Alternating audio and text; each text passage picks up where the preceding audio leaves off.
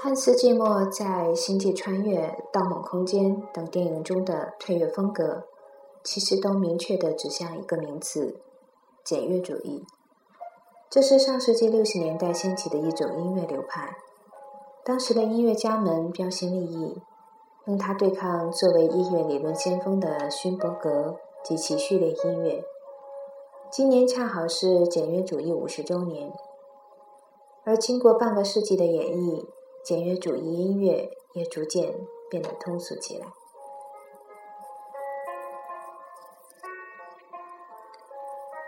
眼看着《星际穿越》也快要下线了，这几天依然是街头巷尾的热议话题。之前也曾发文介绍这部电影中运用到的管风琴，尽管汉斯季默没有向古典致敬的意思。甚至信誓旦旦地说要把无止境的由弦乐演奏的固定音型和用于烘托气氛的大鼓扔进垃圾箱，大有破旧立新之势。不过明眼人能够明白，他的技法不仅没有脱离电影配乐长久以来一直依赖的严肃音乐创作，而且越发明显地借鉴了经典。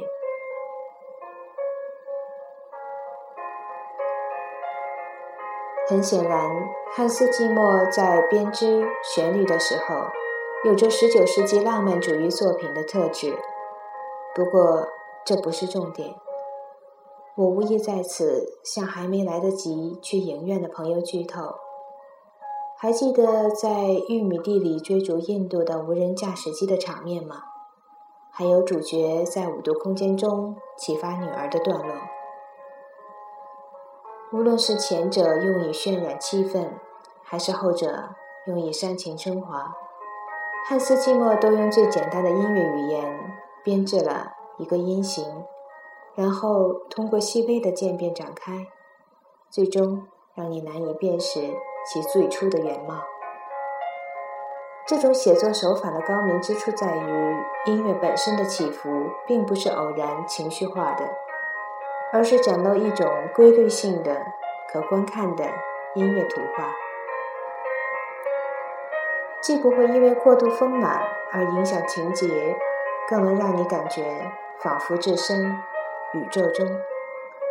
在这点上，这种写作手法和管风琴这件原本用以通天上、通达上天的乐器是不谋而合的。其实，汉斯季默不是第一次这样创造了。在上次与诺兰合作的《盗梦空间》当中，《时间》至今仍然是最受欢迎、点击量最大的配乐片段之一。其实也是异曲同工。这些配乐都明白地指向了一个名词：简约主义。Simple is more。或许可以翻译成“简约不简单”，是这个流派起初在视觉艺术上创立时的口号。尽管这类音乐不能多听，因为大都大同小异，但是在当时确实是标新立异的。很巧合的是，有不少乐评人提出，今年是简约主义音乐诞生五十年，当时的标志性事件是。Terry Riley 发表了1964年的作品《In C》，这首曲子号称是为任何规模的演奏员而写的，阵容可大可小，乐曲可长可短。根据瑞雷自己的构想，三十五人左右是最理想的。作品包含五十三个短句，每个句子持续时长从半拍到三十二拍不等，每个短句。都可以重复出现在演奏过程中，它们可以随机出现，只负责自己的那句，保证有两三句同时出现即可。有一位音乐家必须始终不断地用钢琴或有调打击乐器演奏八分音符的中央 C。瑞丽要求那位不断演奏的应该是位美女，你就可以想象这音乐该有多好玩了。不同的音型以不同方式组合，看似都有规律性，却一直在做变化。